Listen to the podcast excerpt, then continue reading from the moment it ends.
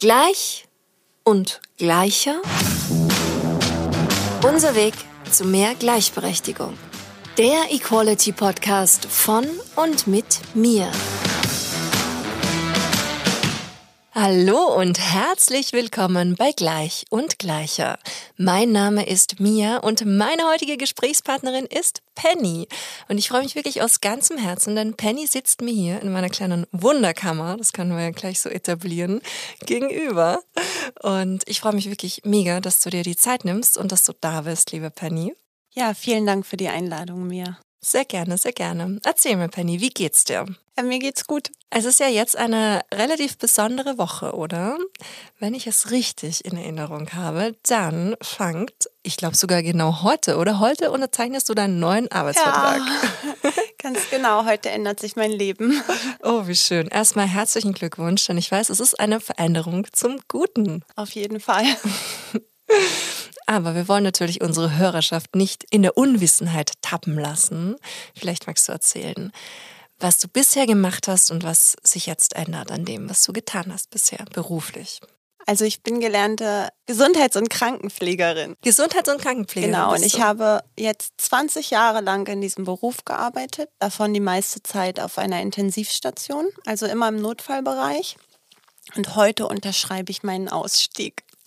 Oh, wie schön, wie schön. Ich habe lange dran gearbeitet. Danke. Ja, aber wir können ja mal das Pferd von hinten aufzäumen. Ob man das überhaupt so sagt, ich weiß es nicht. Aber genau, ich würd, mich würde total interessieren, wie du überhaupt in diesen Pflegeberuf, in diesen Krankenpflege, sagt man richtig, oder? Krankenpflegeberuf reingekommen bist. Das waren keine langen Überlegungen. Ich bin früher als andere schwanger geworden. Mein Kind habe ich mit 18 bekommen, während meines Abiturs und habe in dem Rahmen Praktika absolviert und dachte dann, okay, gut, du wirst jetzt Mutter, du musst jetzt Geld verdienen. In der Psychiatrie habe ich ein Praktikum gemacht. Medizin finde ich super. Machst du eine Ausbildung zur Gesundheits- und Krankenpflegerin. Und länger habe ich da nicht drüber nachgedacht.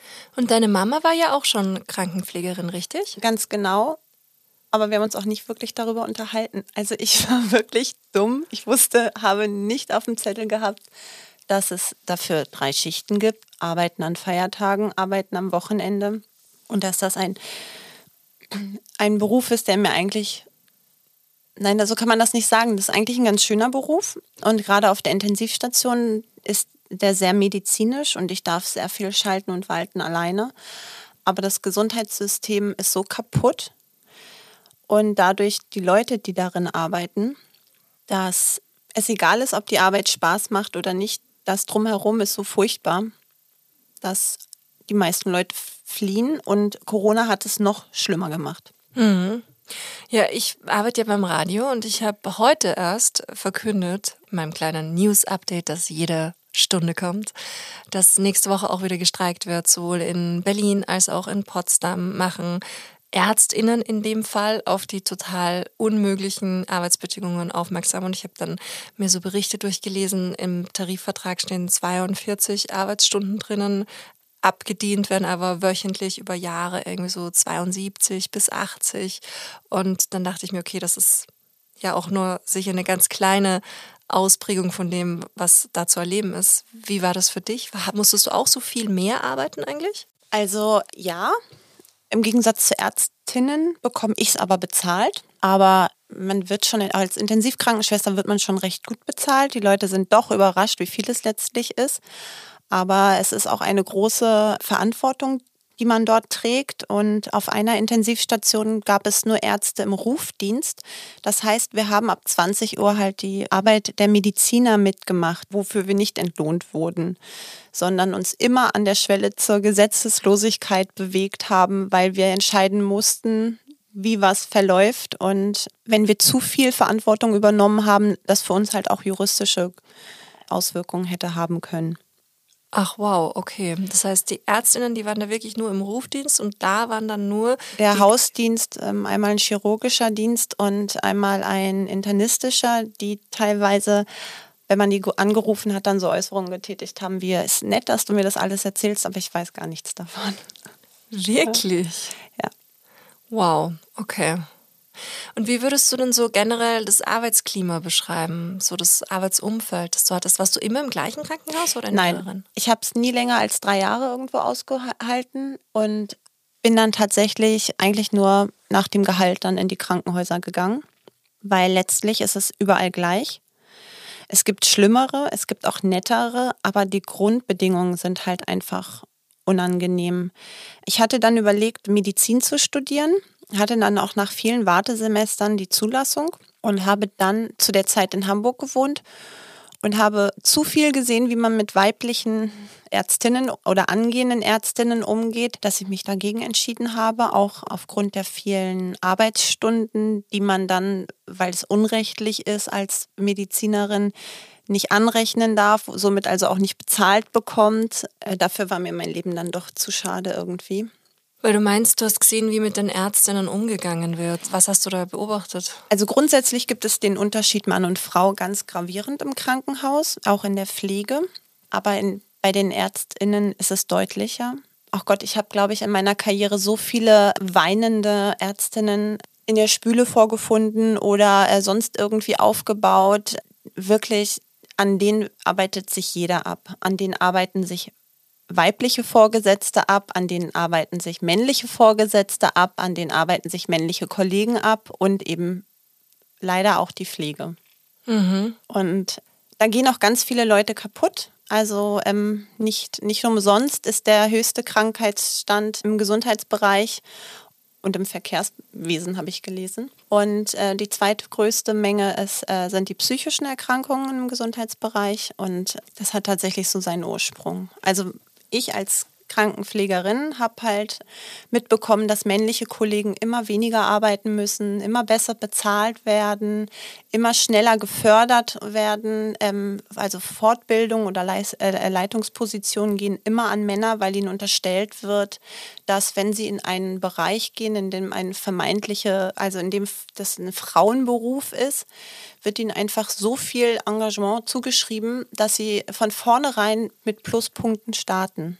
Wohingegen eine Frau, ich habe mal ein Praktikum in einer Kfz-Werkstatt gemacht, erstmal beweisen muss, dass sie irgendetwas kann, bevor man ihr das glaubt. Und ein Mann kriegt immer einen Vorschuss an äh, Sympathie, an Qualifikation und, und, und, und. Hm, krass. Ja, wenn ich so drüber nachdenke, so meine persönlichen, ganz subjektiven Krankenhauserfahrungen, das waren auch immer Chefärzte, bewusst nicht gegendert, weil es eben nur Männer waren. Also das sowieso, aber eben in der Pflege ist das auch so. In der Pflege ist das auch mhm. so. Ach krass, okay. Also es gibt auf meiner einen Station gab es irgendwie vier Männer und zwei davon waren die Leitungen. Und wie viele Frauen im Vergleich dazu? Wir waren 40. Wirklich? Ja vielleicht gab es fünf oder sechs Männer, aber. Wow. Okay. Und jeder Mann bekam eine spezielle Funktion. Der hat dann, wo, wo er dann irgendwie, der eine machte dies, der andere machte das. Ich sage es jetzt lieber nicht, ich möchte kein Krankenhaus nennen. Der eine hat diese Sonderposten bekommen und der andere hat diesen Sonderposten bekommen. Sie waren auch immer wichtiger als alle anderen. Sie durften auch immer ein bisschen unhöflicher sein. Und wenn man sich über irgendeinen Mann beschwert hat, dann wurde immer gesagt, ach, der ist halt so und bei einer Frau, nee, mit der müssen wir reden, das geht nicht. Krass. Also ich weiß, ich habe da angefangen und da war das zum Beispiel ganz schlimm mit, da waren sehr viele alte weiße Männer in Chefarztpositionen oder in Leitungspositionen im ärztlichen Bereich, die sich auch dementsprechend benommen haben. Und also das war auch wirklich ein Ausnahmekrankenhaus. Und wenn man sich da über das Verhalten beschwert hat, dann hieß es immer, der ist so, den können wir nicht mehr ändern. Und wenn ich dann gesagt habe, ja, und ich mag das nicht und ich bin so und ich möchte auch nicht geändert werden, dann wurde ich immer belächelt mit so einer Hand, mit so einer abfälligen Handbewegung, wurde das Gespräch dann beendet. Wirklich? Ja. Wow. Und ich bin da kein Einzelfall. Also es ist jetzt nicht, dass es mir besonders schwer passiert ist. Ich rege mich mehr auf darüber als andere. Das stimmt tatsächlich. Ja, aber womit? Mit Recht. Ja, und, ne, und das größte Problem in der Pflege ist, sind tatsächlich auch weibliche Kolleginnen, weil genau auch auf ärztlicher und pflegerischer Seite, weil immer wenn man versucht, etwas zu ändern oder für seine Rechte einzustehen, dann wird das immer so als Ego-Trip abgetan. Meinen jetzigen Beruf habe ich, also meinen jetzigen Job, da war ich nur ganz kurz, den habe ich gekündigt. Und da wurde ich auch so als Querulant hingestellt, weil ich tatsächlich meine geleistete Arbeit bezahlt bekommen wollte. Meine Fortbildung bezahlt bekommen, meine Rufdienste bezahlt bekommen. Und ich musste tatsächlich 2022 darüber diskutieren, dass ich das nicht akzeptiere, um äh, kostenlos zu arbeiten und habe als Erklärung von einer Kollegin bekommen, die gehen halt davon aus, dass das unser Leben ist. Finde ich sehr übergriffig, weil ähm, das ist ganz gewiss nicht mein Leben und für den Preis schon gar nicht. Magst du mal kurz sagen, damit wir so eine Vorstellung kriegen, was so Standard ist? Was verdient man so im Pflegebereich in Deutschland im Krankenhaus? Also ich weiß, dass eine Kollegin, die hat, glaube ich, 1,6 netto ich hätte in einer Vollzeitstelle über 2,6 netto. Also ich hätte 1000 Euro mehr gehabt als sie, weil ich einfach immer in Notfallbereichen gearbeitet habe und das wird halt deutlich besser bezahlt. Und da, das wäre nur mein Grundgehalt gewesen. Also da kamen dann noch die, Rufbere dann noch die Rufbereitschaften. Also ich habe immer gewechselt zwischen Intensivstation und Herzkatheterlabor. Und die machen dann auch nochmal so 300, 300 Euro im Monat zusätzlich netto. Mhm. Also die Bezahlung ist schon tatsächlich gut. Und hast du das Gefühl, dass dann in deinem speziellen Bereich Intensiv- und Herzkatheter, dass da auch quasi viele Kolleginnen und Kollegen waren, die das gerne auch machen wollten? Oder ist das eher sowas Intensivstation, wo nicht so viele Leute hinwollen, weil es ja doch was anderes auch ist, kann ich mir vorstellen, oder? Also die werden sehr gesucht, egal wo ich mich bewerbe. Ich lande immer bei einem Bewerbungsgespräch für die Intensivstation und sage dann mal, ich habe mich doch gar nicht hierfür beworben. Ja, aber wir wollen Sie gern hier haben. Ja. Es gibt viele Leute, die das wollen und es nicht können.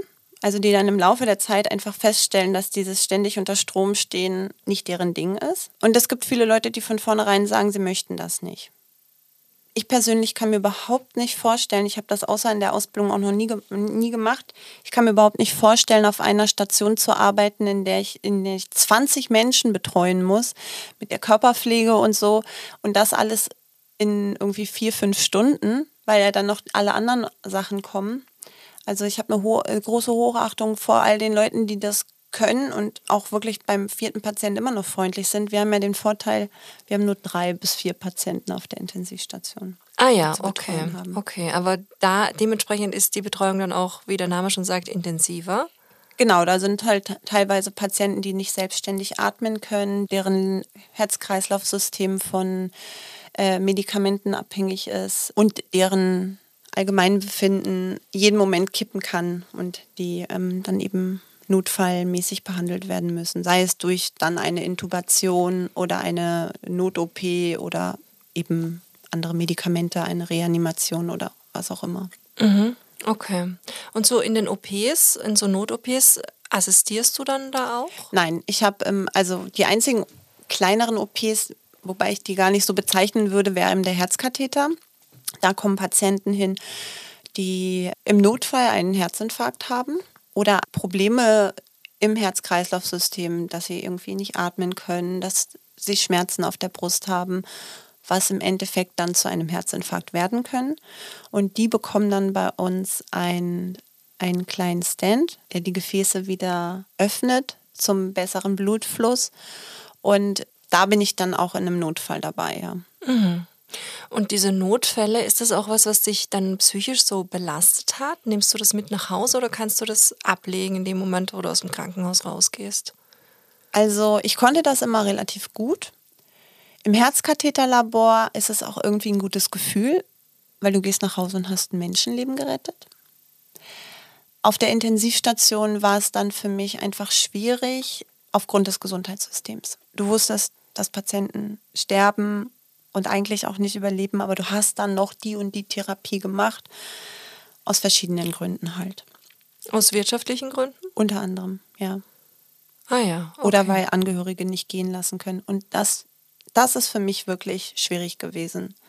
Dass man Patienten nicht gehen lassen darf, obwohl Output halt nicht da war, um irgendwie weiterzuleben. Und wenn man überlegt, dass ähm, eine Studie, da habe ich mal gelesen, dass nur 50 Prozent der Menschen, die intubiert auf einer Intensivstation lagen und das jetzt nicht irgendwie für einen Tag, sondern wirklich krank, dass nur 50 Prozent davon das nächste Jahr erleben, dann fragt man sich schon, warum man dorthin geht. Mhm.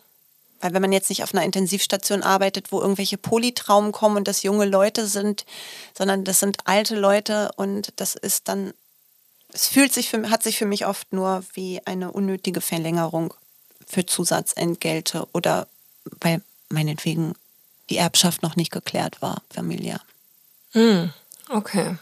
Krass. Und da vergisst man, verliert man nicht, vergisst man, verliert den Glauben eben daran. Mhm.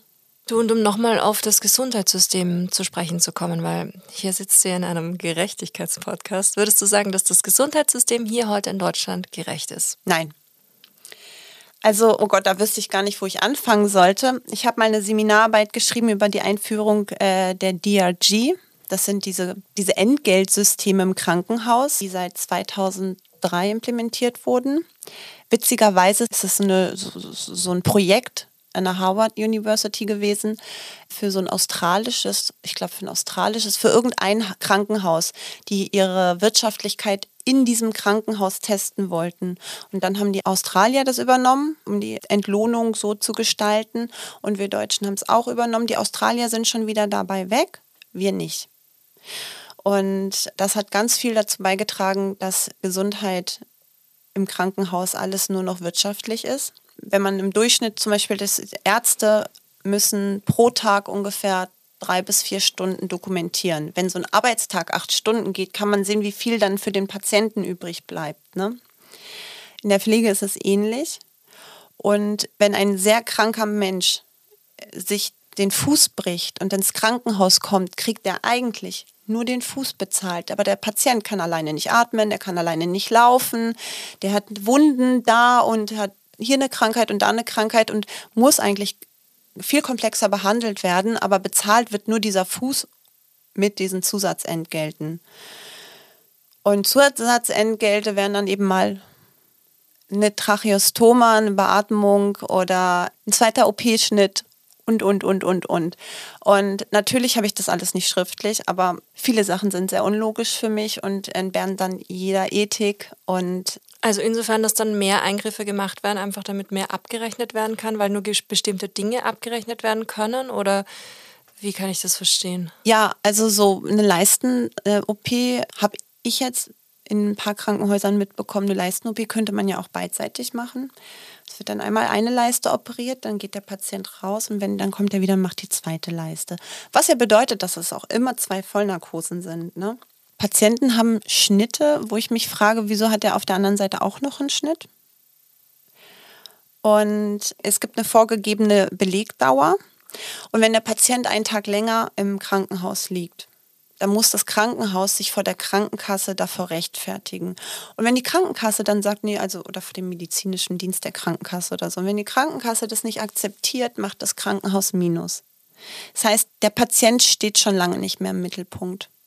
Sondern die Wirtschaftlichkeit. Ganz genau. Und in Deutschland ist es ja auch so, dass das komplett durchprivatisiert ist, oder? Und wie ist es mit, ja, mit Nicken kannst du gar nicht, kann man gar nicht hören. Das ist mir gar nicht aufgefallen. Ich sehe dich, ich schaue dich so eingehend an.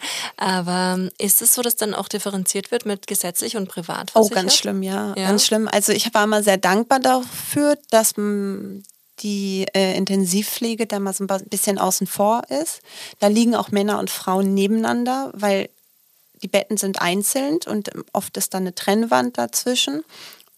Man versucht halt immer schon das gleiche Geschlecht, aber Notfall ist Notfall.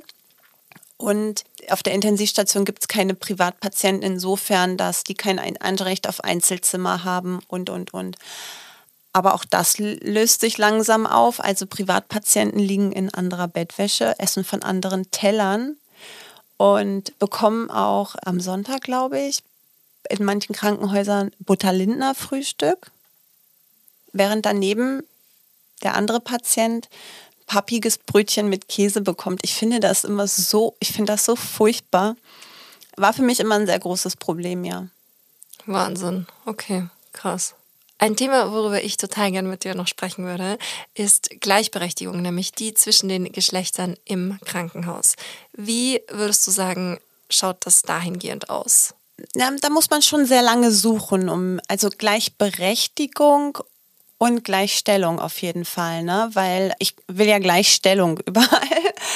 Weil du bist theoretisch ja zu einem gleichberechtigt, aber du bist die Erste, die mich dahingehend korrigiert, weil ich rede immer von Gleichberechtigung und in Wirklichkeit geht es um Gleichstellung. Genau. Ach krass, danke. Ja, danke. ja, also ich könnte jetzt so ausholen. Natürlich, ja, das auch mit diesen aus. Frauenquoten und, und, und, naja, warum? Äh, dann will man keine schlechteren Leute qualifiziert. Ja, aber Männer haben ja so hart schon im Vorfeld immer die Förderung bekommen und immer die Förderung. Ich muss beweisen, dass ich Interesse an einem Gebiet habe und ein Mann, dem wird das einfach unterstellt. Ich habe zwischendurch auch mal in der Leasingfirma gearbeitet, auf Intensivstation und habe das wirklich aufgegeben, weil das oh, ich hatte nur noch Bauchschmerzen dahin zu fahren, weil ich mir dachte, oh Gott, wenn es irgendeine Krankheit ist, die ich nicht kenne. Auf manchen Stationen wird man einfach, die, die lassen einen im Patientenzimmer alleine verrecken, solange der Patient noch lebt. Also genau. Und ich habe schon viele Männer getroffen, die gesagt haben, ja, also als Frau würde ich es auch nicht machen, aber als Mann ist es schon ganz gut, weil die alle sehr nett zu mir sind. Und so habe ich das halt auch erlebt. Ne? Man ist irgendwie zu Männern immer netter und ich sage das ja ungern, vor allem meine Kolleginnen. Die Kolleginnen sind zu den Männern netter als immer. Also auch wenn sie sich darüber ärgern, dass sie faule Säcke sind, weil irgendwie, ich glaube, wenn keiner von dir erwartet, dass du bestimmte Handlungen tätigst, machst du es irgendwann auch nicht mehr. Also zum Beispiel so zu klingeln gehen beim Essen oder irgendwie, wenn es irgendwo piept, weil was alle ist. Die Männer, also aus meiner Erfahrung nicht alle. Ich habe tolle männliche Kollegen gehabt. Auch die waren tolle Kollegen. Die waren halt einfach irgendwann faul und sind nicht mehr zur Klingel gegangen, weil das von ihnen nicht erwartet wurde. Und als ich im Herzkatheterlabor gearbeitet habe, habe ich zum Beispiel mitbekommen, wie ÄrztInnen für ihre Fachprüfung zum Kardiologen oder zum Internisten Herzkatheteruntersuchungen brauchte. Und ich habe schon gemerkt, dass der eine Arzt Frauen nicht so toll findet und wenn dann nur, wenn sie wenigstens blond sind und lächeln die ganze Zeit, aber eigentlich von denen nichts erwartet und ähm, denen auch nichts zutraut. Und so wurden immer die Männer bevorzugt, die dann ihre Untersuchungen bekommen haben. Und ich habe dann immer gesagt, ach, es könnte ja jetzt ein Facharzt, angehender Facharzt, ich rufe mal an, wurde immer gesagt, nein, aber du rufst den und den an. Den habe ich dann versehentlich nicht erreicht und habe dann halt die Frau erreicht. Ne? Aber die sind natürlich viel schlechter zu ihren Stunden gekommen und somit auch viel schlechter zu ihrem Facharzt und haben viel länger dafür gebraucht als der Mann. Und das sind einfach organisatorische Sachen gewesen. Eine bekannte äh, Freundin von mir ist Ärztin. Frauen kriegen halt äh, während einer OP keine Möglichkeit zu probieren. Die dürfen dann einmal machen und entweder, also habe ich auch so erlebt als Pflegekraft und als Frau überhaupt, ja, dann zeig, dass du es kannst. Und die dürfen dann zum allerersten Mal einmal probieren und wenn sie es dann nicht können, was ja irgendwie logisch ist, weil es eigentlich keiner könnte in der Situation, dann, naja, wenn du das nicht kannst, ne, dann wird die Qualität, ja, also wenn die Qualität schlecht ist, dann kann ich auch keine Frau fördern. Und die kriegen dann so Sachen gesagt wie, ja, kannst ja eine Tomate üben, ist das Gleiche, das Nähen. Ja, also so, das habe ich eben mitbekommen. Und in meinem Bereich ist es so, dass sich viele Frauen daran gewöhnt haben, schlechter behandelt zu werden. Dann sind sie entweder von zu Hause so aufgezogen worden, haben das ihr ganzes Leben lang so fortgeführt und kommen schon zu einem Arbeitsplatz und haben gar nicht die Erwartung, gleich behandelt zu werden. Und wenn ich dann komme und das erwarte und das dann in der Not auch laut ausspreche, bis hin zum laut ausschreien, dann ähm, werde ich nicht als jemand, der sich für die Belange aller ein, einsetzt, angesehen, auch wenn sie im Nachhinein eigentlich ein besseres Leben hätten, sondern ich werde als Störfaktor wahrgenommen. Und dann möchte man mich leise machen. Und dann wirst du entsprechend auch leise oh, gemacht. Die ist die, die immer nölt. Also aus mir wird immer eine Zicke gemacht. Meine letzte Chefin hat mich übrigens auch so genannt. Zicke. Ja, da habe ich sie gefragt, ob sie das jetzt ernst meint, ob sie mich jetzt gerade wirklich Zicke genannt hat. Ja, so war das nicht gemeint, weil ich gesagt habe, kriege ich die Fachweiterbildung nicht bezahlt, die Tage mache ich sie nicht. Hm. Ja, ich erinnere mich zum Beispiel auch an eine Freundin von mir, mit der ich mal sehr intensiv und gut befreundet war, die zu dieser Zeit auf der Intensivstation als angehende Fachärztin, also die da gerade ihren Facharzt gemacht hat und die wirklich auch regelmäßig weinend nach Hause kam und die auch Österreicherin ist und die sie zum Beispiel immer Sissi genannt haben. Dem sie nicht bei ihrem richtigen Namen genannt, sondern immer die Sissi. Weil, ja, das hat sich halt irgendwer ausgedacht, das wäre lustig. Und sie damit ja auch total degradiert. Und ja, damals war mir das noch nicht so bewusst, aber ich meine, ich habe es natürlich schlimm gefunden, aber dass es anscheinend so was Systematisches ist, das ist ja wirklich ein, ein, ein sehr, sehr internalisiertes Problem. Ja, wenn du den Chefarzt fragst, dann der sieht das nicht. Überraschung. Ja, die, die in den Positionen sehen, sitzen, die sehen das dann halt nicht. Ja, ne? und auch die, die davon Vorteile haben, sehen das Ganz ja genauso genau. wenig. Ja, aber im, ich könnte mal ein Beispiel nennen. Wir haben auf einer Intensivstation, da gab es wirklich, wirklich in den, die Anästhesisten waren wirklich alte weiße Männer und nicht nur politisch, sondern auch tatsächlich. Und die waren völlig irritiert, dass ich ihnen verboten habe, sexistische Kommentare zu, abzugeben. Da wurde eine Kollegin, auch Österreicherin übrigens, die wurde begrüßt, ihr erster Job gewesen ne, nach der Ausbildung. Die wurde begrüßt mit, dass ein 60 Jahre alter Mediziner wurde ihr vorgestellt, hier, das ist unsere neue Kollegin und er hat nur sie angeguckt und hat gesagt, oh, was sehen da meine Fotografenaugen? Und die Kollegin hat nicht gesagt, Entschuldigung, stopp, sexistischen Müll, bitte sonst wo nur nicht hier, das ist eine kompetente Pflegekraft. Und als solche möchte ich, dass sie hier gesehen wird. Die hat gelacht, ah, die fand das nett. Der ist das gar nicht bewusst gewesen. Ein anderer Arzt hat sich bei einer anderen Kollegin mit dem Spruch vorgestellt, na, ich habe noch jede Schwester zum Heulen gebracht. Und anstatt, dass man da sagt, also stopp, können Sie nochmal wiederholen, was Sie gerade gesagt haben? Ist das Ihre Qualifikation hier in diesem Haus? Und ihn einfach mal ähm, dem Ganzen entgegengestellt haben und gesagt haben, gucken Sie sich mal bitte an, was Sie hier von sich geben. Was hat die Kollegin gemacht? Naja, bei mir werden sie das nicht schaffen. Ich bin anderes als andere Frauen. Und das läuft leider in der Pflege extrem. Es wird, woanders wird es das auch geben, aber ich habe es halt, ich komme halt aus der Pflege und ich habe das wirklich so oft erlebt. Das ist ganz furchtbar. Es wird immer zur Seite und nach unten getreten, aber niemals nach oben. Hm. Und jemand, der am System rüttelt, der muss gehen. Hm, okay. Das ist ungewünscht. Die ist ungewünscht. Und ich kenne, weil ich einfach viele ähm, Ärztinnen in meinem privaten Umfeld habe und da immer wieder auch so Geschichten gehört habe, was da auch so zwischen sagen wir jetzt mal, in Form von sexuellen Interaktionen stattfindet innerhalb von so Krankenhäusern. Hast du das auch so erlebt, dass teilweise dann Männer in Machtpositionen die ausnützen und das dann zu so vielen Gefallen in der Hinsicht kommt? Ich finde Mediziner total abturnt. Also selber habe ich es noch nicht erlebt. Ich würde niemals Mediziner daten. Aber ja, habe ich gehört, es gibt auch ein, zwei Kinder immer, ne? Und im Nachtdienst kommen sich viele schon näher. Das habe ich also so, aber tatsächlich dann auch eher auf Augenhöhe, habe ich so empfunden. Aber ich habe schon viele sexistische Sprüche von Ärzten gehört. Ähm, ich habe mal in Hamburg ähm, gearbeitet und da hat ein mir vorgesetzter Mediziner zu mir gesagt, ich soll bitte in Minirock ähm, arbeiten. Das wäre ja schöner so. Was? Mhm. Was hast du ihm dann entgegnet? Dann könnten sie ihre Arbeit noch schlechter machen als jetzt. Wir waren also keine Freunde davor nicht und danach dann auch nicht. Ja, krass, aber sowas. Aber das ist so, und das, die sind dann auch völlig irritiert, wenn man sich umdreht und dann laut wiederholt, was er gerade gesagt hat, weil ich möchte schon, dass andere Leute das dann hören.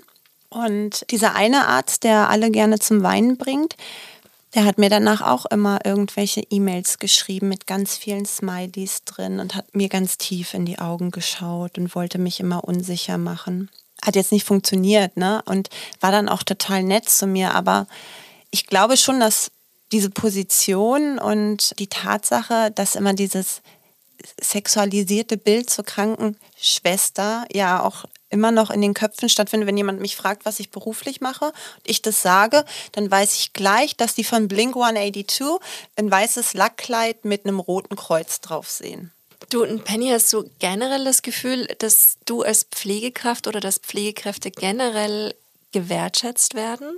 Leider überhaupt gar nicht. Ähm, nicht mal im Freundeskreis. Nee. Nein. Mein Freundeskreis besteht nicht aus KrankenpflegerInnen und ÄrztInnen, also vereinzelt tatsächlich nur.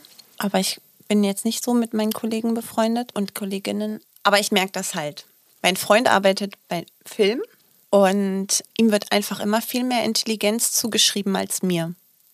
Von vornherein. Weil er Regisseur ist und du nur Krankenpflegerin bin auch ziemlich sicher, dass sie immer glauben, dass er für mein ganzes Leben mit aufkommt. Ne? Also das ist immer so, das ärgert mich. Er formuliert das auch nicht so und das wird auch nie so gesagt, dass man das klarstellen könnte.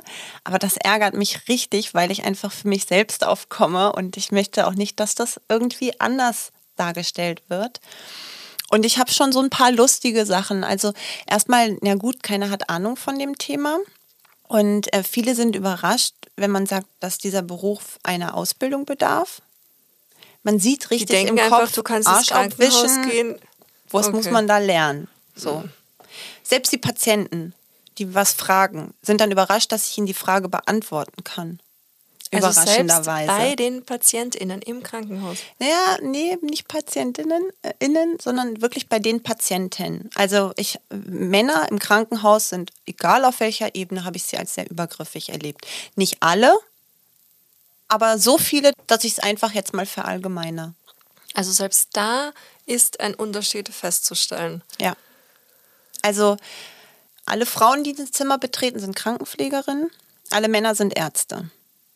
Ich muss mir manchmal einen männlichen Kollegen holen, wenn so ältere Patienten dement sind oder so delirant sind und nicht so ganz da, muss ich mir manchmal einen männlichen Pfleger holen, der mit der Patient auf mich hört.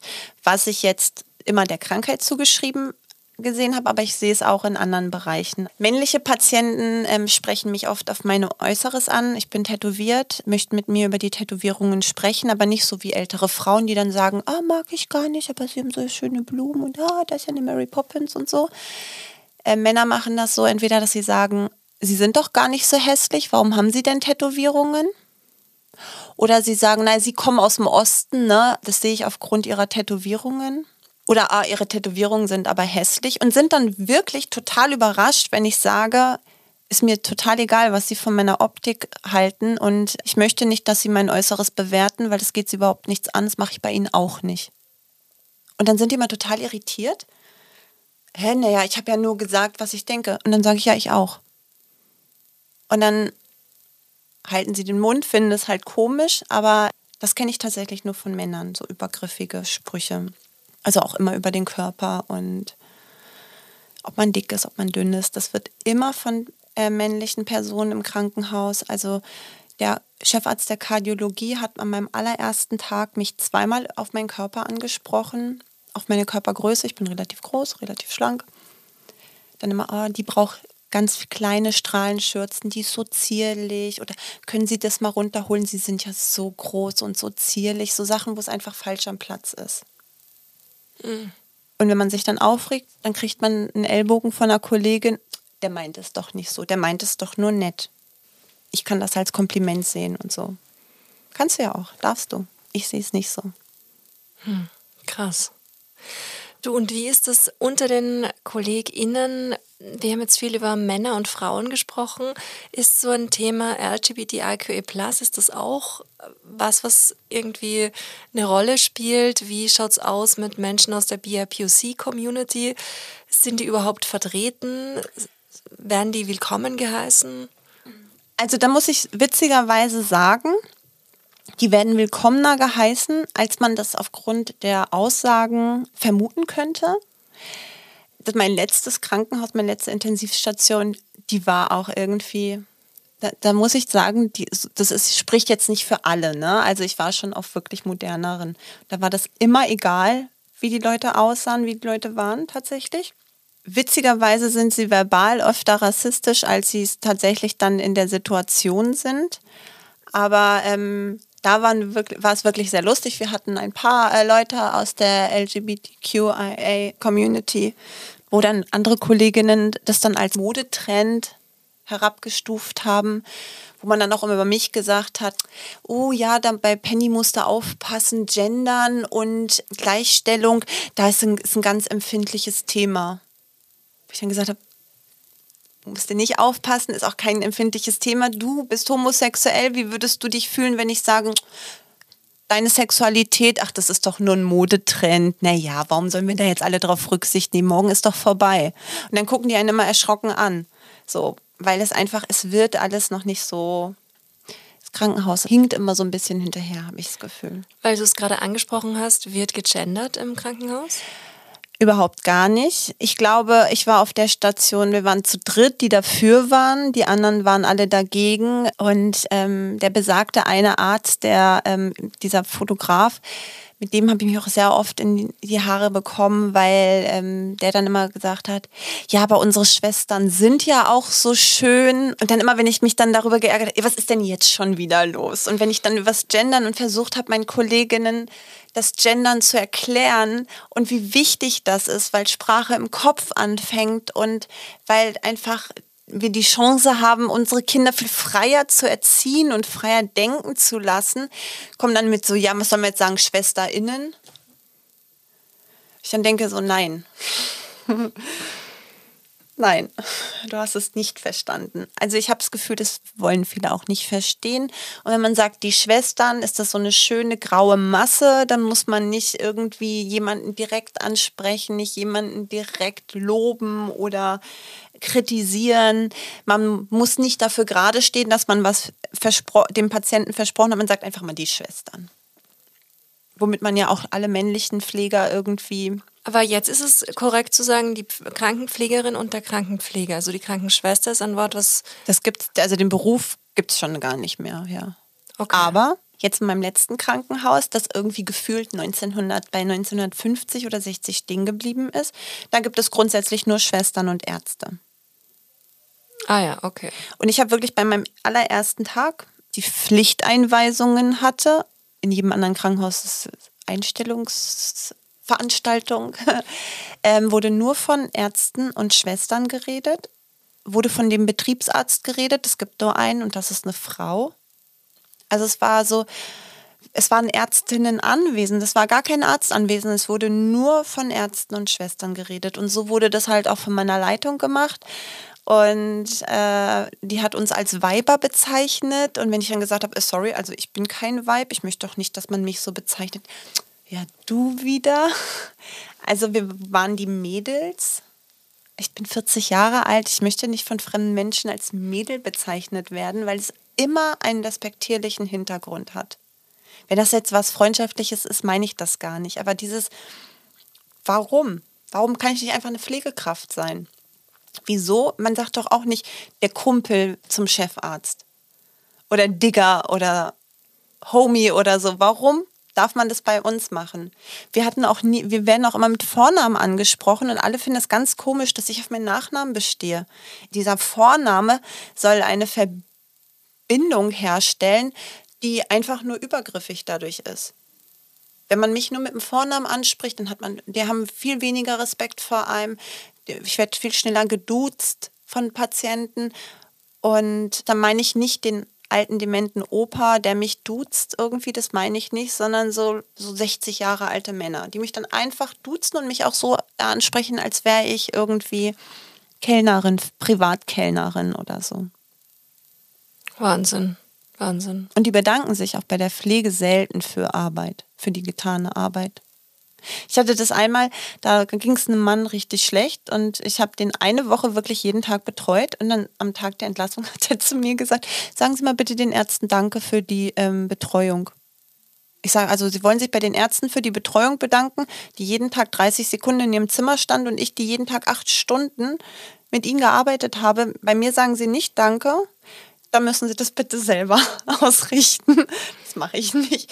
Aber das war auch schon so zu meinen Endzeiten, wo mir einfach schon, wo ich dann auch einfach keinen Bock mehr hatte darauf. Ja, aber ich finde es echt arg, vor allem mit dieser fehlenden Wertschätzung. Also auf der einen Seite in der Gesellschaft, weil ich mir schon gedacht hätte, dass da jetzt nach der Pandemie oder in der Pandemie, wie auch immer wir das sehen wollen, dass sich da wenigstens was getan hat. Die Applause von den Balkonen, dass das wenigstens ein bisschen angekommen ist und dann von den Menschen, denen du ja aktiv in dem Moment irrsinnig hilfst, dass da auch nichts kommt. Also das finde ich schon echt arg. Also ich habe auch Patienten gehabt, bei denen wirklich, also oft waren es Frauen tatsächlich, mit bei denen, wo man wirklich, wo ich nach Hause gekommen bin und gesagt habe, hey, ich hatte heute nur nette Patienten. Also mein Freund kann die, glaube ich, an einer Hand abzählen. Es war wirklich schon so. Also, aber das hat irgendwie nicht stattgefunden. Also ich meine, es wissen auch wenige über die Arbeit, ne? Und nicht mal nach Corona haben die Leute irgendwie eine Vorstellung, was so die Arbeit im Krankenhaus ist. Dass zum Beispiel, wenn ich sage, ich hatte heute richtig Stress, ich hatte heute irgendwie gar keine Pause, dann bedeutet das, dass ich im besten Fall einmal auf der Toilette war. In wie viele Stunden? In acht Stunden? In acht Stunden Arbeit und vielleicht im Gehen mal schnell was in den Mund zu essen gesteckt habe oder bei der Arbeit dann schnell irgendwie einen Kaffee trinke. Und dann sind acht Stunden echt viel Arbeit. Ne? Also ich komme nach Hause und deswegen bin ich auch froh, aus der Pflege raus zu sein. Ich komme nach Hause und ich kann eigentlich instant schlafen. Oft also und im Herzkatheterlabor, da hast du das jetzt vielleicht nicht so mit der Pflege, aber da trägst du die ganze Zeit eine schwere Strahlenschürze. Und da habe ich jetzt auch irgendwie um sieben angefangen und an manchen Tagen sogar um acht erst aufgehört und keine Pause dazwischen gehabt. Und da wird mir dann von meiner Leitung gesagt, ich soll mir Energy-Riegel holen. Wo ich dann sage, nein, ich würde gerne Pause machen. Und wenn der Chefarzt kommt und sagt, oh, ich habe heute noch nichts gegessen, ich gehe eben eine Pause machen, dann warten wir halt. Obwohl wir schon über unserer Zeit sind. Und so läuft das irgendwie, das ist so, das ist so ein Verständnis in dem Kopf der Pflegekräfte, als würden wir weniger zählen. Und das akzeptiere ich nicht. Was denkst du, müsste sich ändern, damit da ein anderes Bewusstsein kommt? Das bedingungslose Grundeinkommen. Ich bin ein großer Fan davon, weil wenn die Leute nicht mehr, also ich weiß auch gar nicht, warum so viele Krankenpfleger und Pflegerinnen Angst, äh, Angst haben, davor ihren Job zu verlieren. Passiert überhaupt nicht. Und wenn alle ein bedingungsloses Grundeinkommen hätten, dann müsste man A nicht mehr so viel arbeiten, weil ganz ehrlich, im Dreischichtsystem äh, eine Vollzeitstelle, wie soll man das machen, wenn man aus dem Nachtdienst kommt? einem fehlt dann immer dieser Tag dann würden die Leute nur noch arbeiten gehen, wenn die Arbeitsbedingungen in Ordnung wären.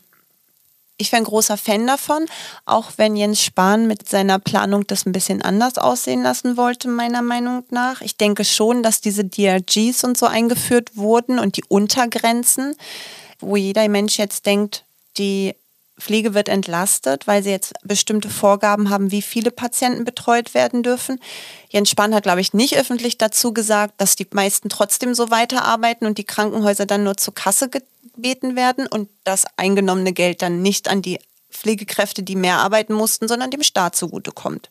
Und so kann man kleine Krankenhäuser nämlich super in die Pleite gehen, also in die Solvenz schicken. Dann gibt es nicht mehr so viele Krankenhäuser. In der Zwischenzeit hat Vivantes und Charité haben sich zusammengetan. Die haben jetzt eine Schule. Die haben ja auch die Prämien und so ausgeschüttet. Das waren die einzigen Häuser, die wirklich richtige Prämien bekommen haben in der Corona-Zeit. Und wenn es dann nur noch ein Monopol an Krankenhaus gibt, dann gibt es keine Pflege äh, Leasingfirmen mehr, keine Zeitarbeit mehr, weil die einfach nicht mehr genutzt werden. Also werden, gehen die alle pleite und dann müssen alle Krankenpfleger in diese großen Krankenhäuser und zu den Arbeitsbedingungen, die sich Vivantes und die Charité ausdenken, arbeiten. Meine Meinung. Keine Ahnung, ob das jetzt wirklich so der Plan ist. Und dann kam Corona und dann ist ihnen halt, weil deswegen hat Jens Spahn noch vorher immer gesagt, wir haben zu viele Betten, wir haben zu viele Betten, wir haben zu viele Betten. Dann kam Corona und auf einmal hatten wir zum Glück genug. Oder dann doch zu wenig. Also, ähm, ich habe jetzt gerade den Faden verloren, wie ich, wo ich da hingekommen bin. Nee, alles gut. Du hast was gerade richtig, ähm, also es hat alles Sinn gemacht, okay. auf jeden Fall. Ja. ja, wir reden auch schon ähm, fast eine Stunde. Ja, ich, ähm, nach 20 Jahren habe ich echt viel darüber zu sagen. Hast du denn noch irgendwas auf der Seele, was du unbedingt an dieser Stelle loswerden möchtest? Eigentlich ist dieser Beruf, glaube ich, ein sehr schöner Beruf Ich habe auch viele Häuser kennengelernt, wo die Berufsgruppen sehr schön miteinander arbeiten. Gerade auf der Intensivstation und im Herzkatheterlabor arbeitet man nah beieinander. Und ähm, ich viele tolle Teams auch gehabt und viele tolle äh, Situationen. Und wenn es mit der Gleichstellung ein bisschen vorangehen würde und das Gesundheitssystem nicht so im Arsch wäre, dann wäre das auch, glaube ich, ein sehr schöner Beruf, gerade auf der Intensivstation. Weil so Nervenkitzel und immer ein bisschen Angst haben und so, ich kenne das gar nicht. Ich, ich weiß gar nicht, wie das ist, zu arbeiten, ohne irgendwie so, so einen kleinen Kloß im Magen zu haben. Irgendwie gehörte der für mich all die Jahre dazu. Ich bin mal gespannt. Was jetzt kommt. Was jetzt kommt. Stairway to Equality. Eine Steps zu mehr Gleichberechtigung. Du, es gibt ähm, eine Kategorie in diesem Podcast und die nennt sich Stairway to Equality. Und da möchte ich auch irrsinnig gerne mit dir drüber reden, ob du, abgesehen vom bedingungslosen Grundeinkommen, noch andere Tipps und Tricks vielleicht für die Menschen da draußen auch hast, wie sie ein gleichgestellteres Leben führen können. Fällt dir da was ein? Ähm, in Bezug auf beruflich oder überhaupt auf, aufs ganze Leben? Ja, in Bezug aufs ganze Leben. Zuhören ich finde Zuhören ganz wichtig, dass wenn Leute was erzählen oder irgendwie, also jetzt so an Männer gerichtet, so traurig wie es ist, aber mit dem richtigen Mann kann man auch gegen Ungerechtigkeiten ankämpfen, weil der dafür sorgen kann, dass die Frau gehört wird. So traurig wie das ist. Aber wenn das alle Männer machen würden, würde das irgendwann nicht mehr nötig sein weil ich brauche als Frau, die sich über etwas beschwert, immer einen Mann als einen männlichen Zeugen, der sagt, ja, das stimmt. Und an Männer gerichtet sich bewusst werden, wie die Privilegien sind und bin auch privilegiert. Ich bin weiß, ich bin, lebe in Deutschland, ich bin hier groß geworden. Ne? Also ich bin mir meiner Privilegien bewusst, sich seiner eigenen Privilegien bewusst sein, diese für die Gerechtigkeit nutzen und denen, denen es nicht so geht, zuhören. Ja, so kann man das sagen. Schön. Ach, vielen Dank.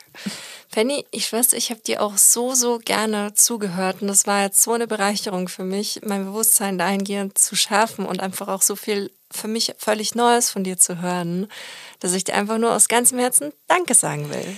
Ja, es freut mich total. Vielen Dank, dass ich hier sein durfte. Vielen Dank, dass du mir so lange zugehört hast. Selbstverständlich. Es war mir wirklich eine sehr große Freude. Und Guck mal, ich habe Gänsehaut bekommen. Oh. vielen, vielen Dank. Ja, ich danke dir. Vielen herzlichen Dank fürs Zuhören. Das war Gleich und Gleicher. Euer Equality Podcast von und mit mir. Damit ihr euren Zukunft keine Folge mehr verpasst, abonniert den Podcast und folgt mir auf Instagram.